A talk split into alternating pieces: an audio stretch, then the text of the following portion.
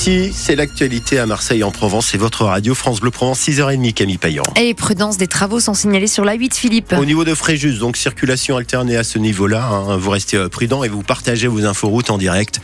04 42 38 08 08. Le temps de la pluie pour commencer la journée. On lance sur le parapluie ce matin et lunettes de soleil cet après-midi. Entre les deux, on aura un ciel gris en matinée, retour des éclaircies à la mi-journée.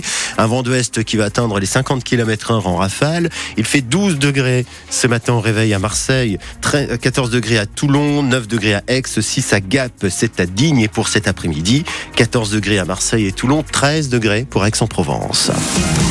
À la une ce matin, et c'est au cœur de l'actu euh, Camille, l'uniforme à l'école, c'est pour bientôt. À la rentrée prochaine de septembre, ce sera peut-être moins le casse-tête pour choisir la tenue de vos enfants ou petits-enfants qui auront dans leur placard un pull, un pantalon, un polo de leur école. L'expérimentation de l'uniforme à l'école, au collège et au lycée avance et on commence à savoir quels établissements seront concernés. Un sujet qui fait débat chez les adolescents. Les élèves du lycée Jean d'Ormesson, par exemple, à Château-Renard, font partie des élus. Alors pourquoi pas? Ça dépend, dit cet élève, déjà moqué pour sa propre tenue. Moi, je me suis déjà fait critiquer, ou on, on s'est moqué de moi parce que je m'étais du Quechua. Et du coup, on s'est moqué de moi. On m'a dit que, ben, en fait, je m'habille que chez Quechua. Du coup, j'ai acheté du New Balance. Et voilà. Tout Quechua, ça le fait pas. Quechua, après, c'est bien, c'est confortable. Mais en fait, c'est les gens, ils la voient en mal. J'aime pas trop les uniformes. Et en plus, il est jaune pétante. C'est pas trop, trop beau. Je peux pas aller rentrer chez moi avec un uniforme tout jaune. Alors, ça va me comparer à des Minimoys, des Simpsons. Tu l'as déjà vu cet uniforme, toi? On m'a dit qu'il était jeune pour représenter la région PACA. Moi, je suis contre. Moi, je suis pas pour l'uniforme. Voilà cet élève qui répond à Émilie Briffaut pour France Bleu Provence pour ou contre. C'est évidemment tout le débat. Cela dépend aussi de la tenue. À quoi va-t-elle ressembler? Qui sera concerné? Dans les Bouches-du-Rhône, donc, vous avez entendu les élèves du lycée Jean d'Ormesson à Château-Renard. Peut-être bien les collégiens de Chape dans le 4e arrondissement de Marseille ou encore trois écoles d'Aix-en-Provence. Alors dites-nous ce matin si vous, vous pensez que c'est une bonne chose l'uniforme. Oui, dites-nous, c'est- bien parce que voilà, ça va éviter les, les remarques sur les tenues. On l'a entendu hein, avec euh, cet élève au micro euh, France Bleu Provence d'Émilie euh, Briffaut.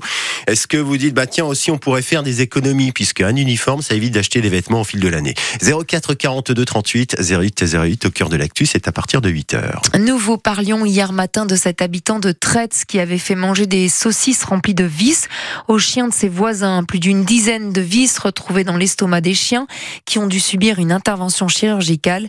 L'homme est condamné à trois mois de prison avec sursis, cinq ans d'interdiction de détenir un chien.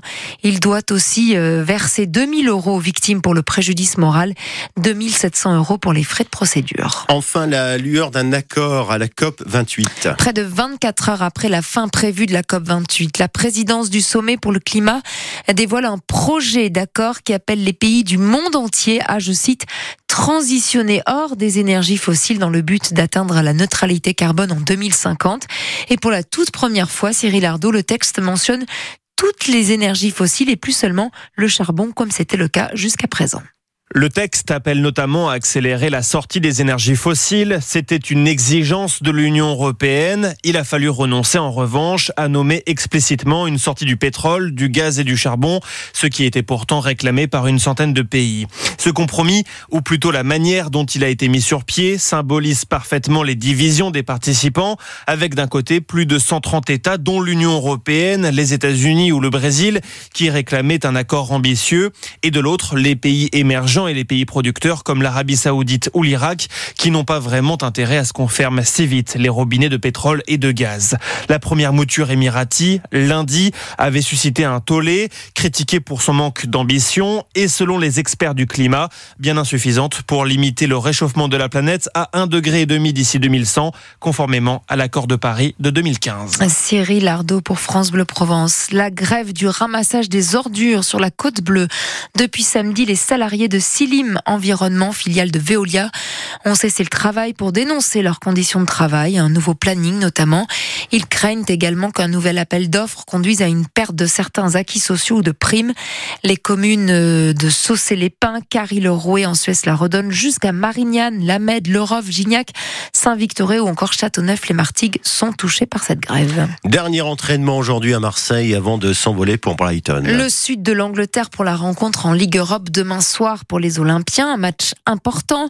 Même si l'OM et Brighton sont déjà qualifiés, l'OM est premier de son groupe, Brighton juste derrière, deuxième. Un point sépare les deux. Et il suffit donc d'un match nul aux Marseillais pour finir à la première place et finir à la première place, Fred Chapuis, c'est important. Exactement, pour se qualifier directement au huitième de finale, l'OM doit terminer en tête de sa poule. Un match nul suffit à Brighton.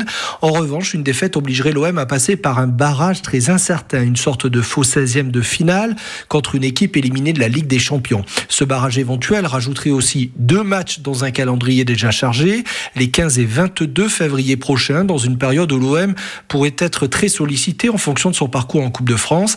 C'est bien simple, du 4 au 28 février, les Marseillais pourraient jouer joué 8 matchs, c'est-à-dire tous les 3 jours. Or, l'OM a débuté sa saison le 9 août dernier.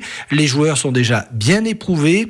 Autrement dit, éviter un barrage, c'est garder un peu de fraîcheur pour le sprint final de la saison et surtout courir sans un caillou dans la chaussure. Allez, on mise donc sur cette victoire demain ou sur un match nul Brighton OM à vivre évidemment sur France Bleu Provence euh, demain soir à partir de 21h.